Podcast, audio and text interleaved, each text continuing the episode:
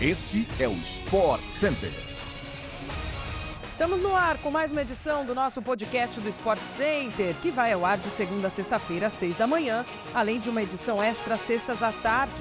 Eu sou Glaucia Santiago e não se esqueça de seguir o nosso programa no seu tocador preferido de podcasts. A gente também se encontra na telinha da ESPN e no Star Plus. Hoje são quatro edições ao vivo do nosso Sport Center. 11 da manhã, 4 e 45 da tarde, 8 da noite e 1 da manhã.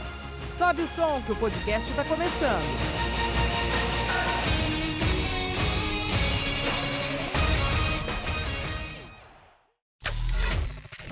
Tarde de Champions League com toque brasileiro. O Benfica colocou um pé nas quartas de final. O time português foi à Bélgica e venceu o Bruges por 2 a 0. Jogo de ida das oitavas. João Mário de pênalti e o ex-São Paulo David Neres fizeram os gols da equipe portuguesa, que larga com vantagem no confronto. Borussia Dortmund e Chelsea fizeram um jogo digno de Champions nesta quarta. Em duelo com muitas chances criadas, a equipe alemã levou a melhor jogando em casa e largou em vantagem pelas oitavas de final. A DM fez o gol da vitória 1 a 0 e Kobel garantiu o resultado com grandes defesas.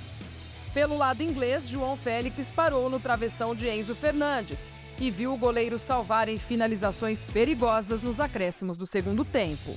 Nesta quinta-feira, o fã de esporte acompanha o melhor do futebol europeu na tela da ESPN pelo Star Plus. Todos os jogos da rodada de Europa League e Conference League às 2h45 e às 5 da tarde estão na nossa programação. Destaque para Juventus e Nantes com exclusividade no Star Plus às 5 da tarde. A Premier League tem um novo líder.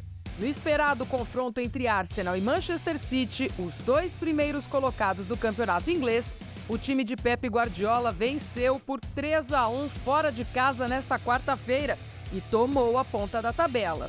De Bruyne, Grealish e Haaland marcaram para o City e Saka fez o do Arsenal. O resultado desta quarta gera uma inversão na ponta da tabela do campeonato inglês. Com a vitória, o Manchester City chega a 51 pontos e iguala a pontuação do Arsenal. Mas tem vantagem no saldo de gols. O time de Pep Guardiola fica então com a liderança, deixando os Gunners na segunda colocação. Mas os londrinos têm uma partida a menos. O City entrou na partida com uma estratégia mais conservadora. Ficou compacto, marcando a partir do meio de campo e abrindo mão da posse de bola. O Arsenal manteve seu estilo e muitas vezes foi superior em campo, mas viu o adversário ser mais preciso. No primeiro tempo, De Bruyne abriu o placar e foi igualado por Saka cobrando pênalti antes do intervalo. Na etapa final, o City aproveitou o talento dos seus jogadores em troca de passes rápidos que geraram os gols da vitória. O Arsenal não conseguiu reagir e, apesar de ficar com a bola por 63% do tempo, só chutou no alvo uma vez. Depois de quebrar recorde de gastos em contratação na atual temporada, o Chelsea quer mais. Quer o jogador mais caro da história. Ao menos é o que noticia o jornal Le Parisien. O dono do clube inglês, Todd Boehly, se reuniu em Paris com o presidente do PSG. A pauta? Uma possível negociação para contratar Neymar. A reunião teria sido na terça-feira, em almoço, antes da derrota por 1 a 0 do PSG para o Bayern de Munique.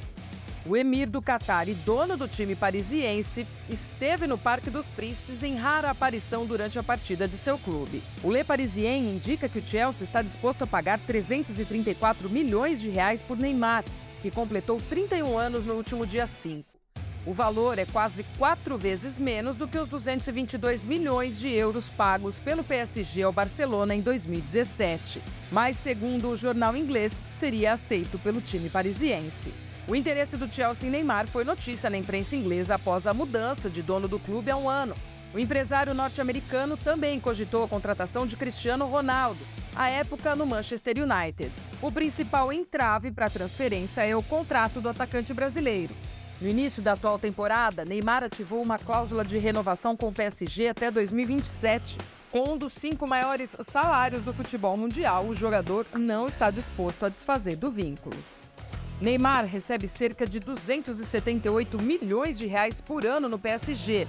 E declarou mais uma vez no último ano que não vislumbra uma transferência.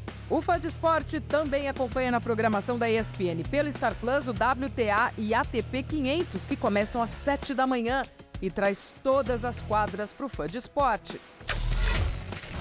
Chegamos assim ao fim de mais uma edição do nosso podcast do Sport Center. Amanhã tem mais. A gente se encontra por aí. Bom dia para você, um beijo grande.